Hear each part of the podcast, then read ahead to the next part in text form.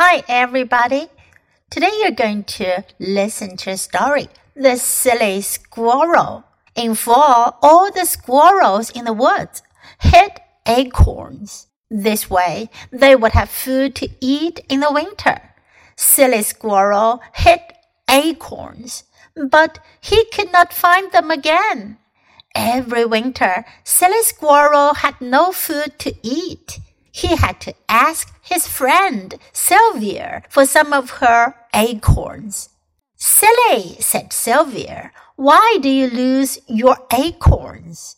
Silly thought about this. I hide them in holes all over the ground, but then I don't know where I put them. Sylvia gave Silly a leaf. She gave him a rock to use as a pencil. Make a map of the woods. Then mark your hiding places with an X. Silly made a map. Every time he hit an acorn, he marked the hiding place on the map. The next winter, he took out his map. Then he could find his acorns, every single one. 这个故事讲的是一只叫做 Silly 的 squirrel，squirrel 松鼠。Silly 呢，意思呢是傻傻的、愚蠢的。它的名字呢叫做 Silly，我们可以叫它阿笨，笨松鼠。In fall，fall 秋天，all the squirrels in the woods，森林里的所有的松鼠，hid acorns，hid。是 hide 的过去式，表示藏，他们会藏 acorn 橡子、橡实。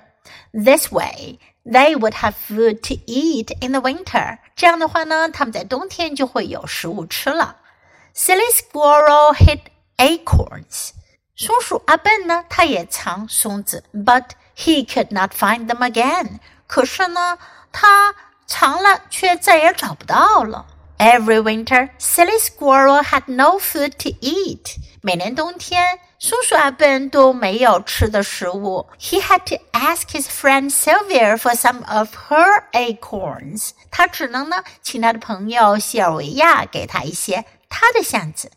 Silly, said Sylvia, why do you lose your acorns? 西尔维亚就问啦：“阿笨，你怎么把你的松子丢了呀？” ？” Silly thought about this. 阿本想了想，I hide them in holes all over the ground.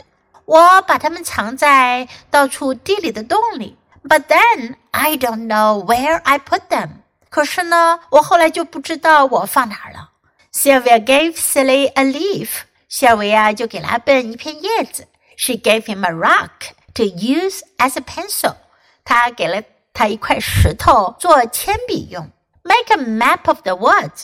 你制作一张森林的地图。Then mark your hiding places with an X. Mark 是标记，把你藏巷子的地方呢做个标记，用 X 来做个标记。Silly made a map. 阿笨就做了一张地图。Every time he hit an acorn，他每一次呢藏起一颗橡子的时候呢，he marked the hiding place on the map。 他就在地图上标出藏的地方。The next winter, he took out his map. 到了接下来的冬天呢，他就拿出地图。Then he could find his acorns. 然后呢，他就找到他的橡子了。Every single one. Single 表示单个的，他每一个他藏的橡子都找到了，一颗不少的都找到了。Okay, now let's read the story together. The silly squirrel. In fall, all the squirrels in the woods hid acorns. This way, they would have food to eat in the winter. Silly squirrel hid acorns, but he could not find them again. Every winter, Silly Squirrel had no food to eat he had to ask his friend Sylvia for some of her acorns. Silly, said Sylvia, why do you lose your acorns? Silly thought about this. I hide them in holes all over the ground, but then I don't know where I put them.